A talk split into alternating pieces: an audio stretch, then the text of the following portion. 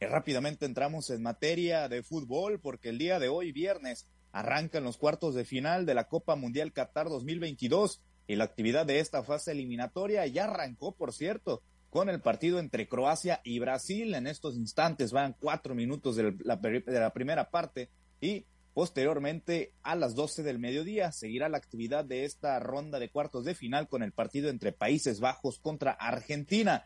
El día de mañana, 10, 10 de diciembre, seguirá la actividad a las 8 de la mañana con el juego entre Portugal y Marruecos, quien por cierto dio la sorpresa el pasado martes al eliminar a España en penales. Y luego, en uno de los partidos más interesantes de esta ronda, Inglaterra enfrentará a Francia. Esto será a las 12 del mediodía del día de mañana, sábado. Ya definidos los ganadores de los cuartos de final, se disputarán las semifinales los días 13, martes 13 y miércoles 14. Esto será a las 12 del mediodía y luego será la final el día domingo 18 a las 8 de la mañana.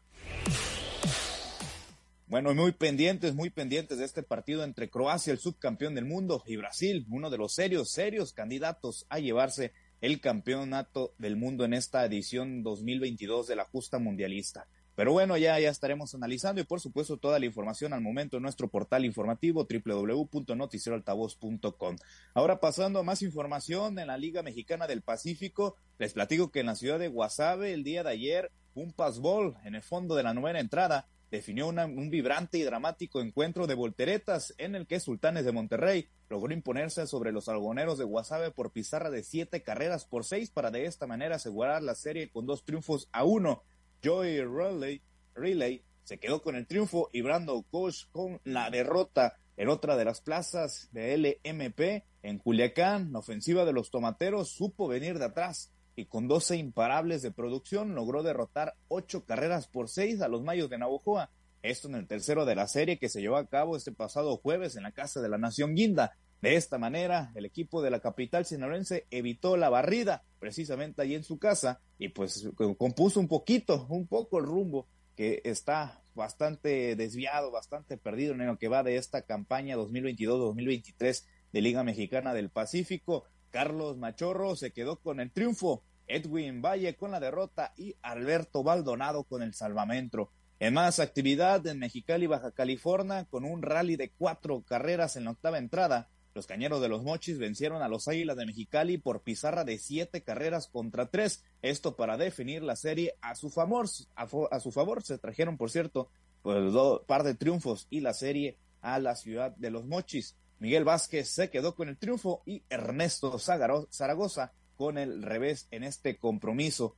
En el resto de resultados, los, los naranjeros de Hermosillo derrotaron 7 por 2 a los Charros de Jalisco y Mazatlán Cayontes o Ciudad Obregón, dos carreras por cero. Y el día de hoy, viernes, estará, estará iniciando otra serie de Liga Mexicana del Pacífico como parte de la segunda vuelta de esta temporada, donde los Cañeros de los Mochis recibirán a los Tomateros de Culiacán. En más, de, más compromisos, los Venados también tendrán la visita, será de los Sultanes de Monterrey. Algodoneros, el día de mañana sábado te da doble actividad, doble juego, recibiendo a los Naranjeros de Hermosillo. Los Charros visitarán a los Águilas de Mexicali y Jackie de Obregón hará lo propio ante los Mayos de Navojoa.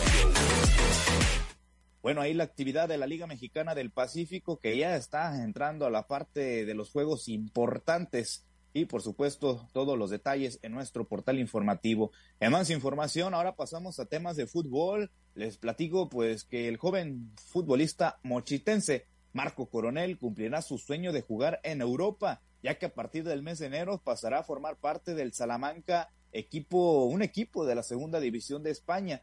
Con tan solo 17 años de edad, el alumno del Instituto Piaget compartió en conferencia de prensa la noticia de que se va a jugar al viejo continente en la juvenil profesional de este equipo español. El defensa central señaló que dejó su, su familia desde los 12, 12, años de edad, esto en busca de una oportunidad con el equipo del Guadalajara, eh, mejor conocido también como las Chivas, por supuesto, y todo lo que está viviendo actualmente, pues es la recompensa de todo su esfuerzo. Si les parece, escuchamos parte de lo que mencionaba en la conferencia de prensa.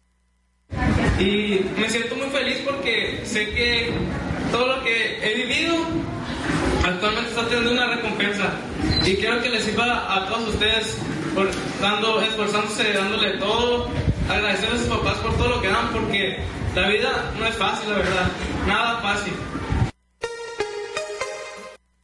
Bueno, hay parte de lo que comentaba el zaguero central de la ciudad de Los Mochis, que estará jugando ya en el viejo continente en el próximo año 2023. Cabe mencionarte que por su parte Octavio Mora Guzmán, presidente del club español, explicó que el futbolista sinaloense viajará precisamente después del 7 de enero del año 2023, cuando cumpla la mayoría de edad. Esto se debe a que el reglamento de la FIFA lo exige, ya que se unirá al equipo con una visa de trabajo.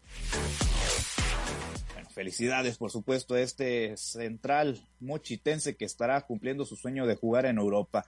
Y por otra parte, en el puerto Mazatleco, el equipo de esta ciudad, Mazatlán FC, derrotó este pasado jueves a los alacranes de Durango por marcador de tres goles por uno. Esto como parte de su preparación de cara al próximo torneo clausura 2023 de la Liga MX. El encuentro amistoso se disputó en el estadio Kraken y constó de cuatro tiempos de 30 minutos cada uno. Los anotadores fueron Jefferson Intriago, Miguel Sansores y Joel Bárcenas. Los morados continuarán trabajando durante esta semana precisamente ahí en el puerto de Mazatlán y el próximo 13 de diciembre iniciarán su preparación, eh, bueno, su participación en la Copa Sky visitando a los Tigres en la ciudad de Monterrey.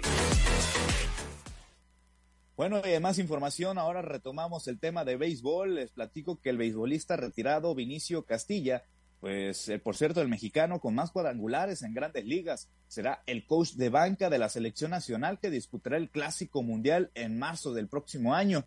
Castilla, piloto eh, de México en los Juegos Panamericanos Río de Janeiro 2007 y en el Clásico Mundial de 2019, será el principal asistente de Benjamín Hill, el entrenador, el coach, el coach del el manager, precisamente el manager del equipo de la selección nacional para esta justa del próximo año. El destacado pelotero mexicano, por cierto, militó en los Rockies, en los Bravos, en los Rays, en los Astros y en los Nacionales y por supuesto los Padres de San Diego. Sin duda, le vendrá muy bien eh, pues estar dirigido la selección mexicana con un beisbolista con tanta experiencia en las grandes ligas. Pablo César, es la información deportiva más relevante al momento. Antes de despedirme, pues quisiera saber tus pronósticos para los cuartos de final. Se vienen partidos importantes. Por lo pronto, en estos momentos está jugando Croacia, el subcampeón del mundo, en contra de Brasil. Minuto 11, 0 por 0. 0 por 0, bueno, pues eh, para los de hoy voy con, con, pues ahí con Brasil y con Argentina. Con, con esos dos me quedo para el día de hoy. Bueno, pues son los aspirantes al título. Buenas, buenas elecciones ¿eh? Igual comparto contigo ambos equipos. El día de mañana, Marruecos en contra de Portugal e Inglaterra contra Francia. Cuidado con este partido. ¿eh? Pueden sorprender a los franceses. Los ingleses tienen muy buen equipo. Sí, tienen muy buen equipo, pero pues ahí dejo el pronóstico. Mañana no, no estamos en la primera emisión. Eh, me quedo con Francia de cualquier forma, ¿eh? Me voy con Francia y me voy ahí sí con Portugal, ya para que pues se acaba el, sueño de Marruecos, ¿no? Aunque quién sabe puede dar la sorpresa, pero, pero me quedo con Francia y Portugal también para mañana.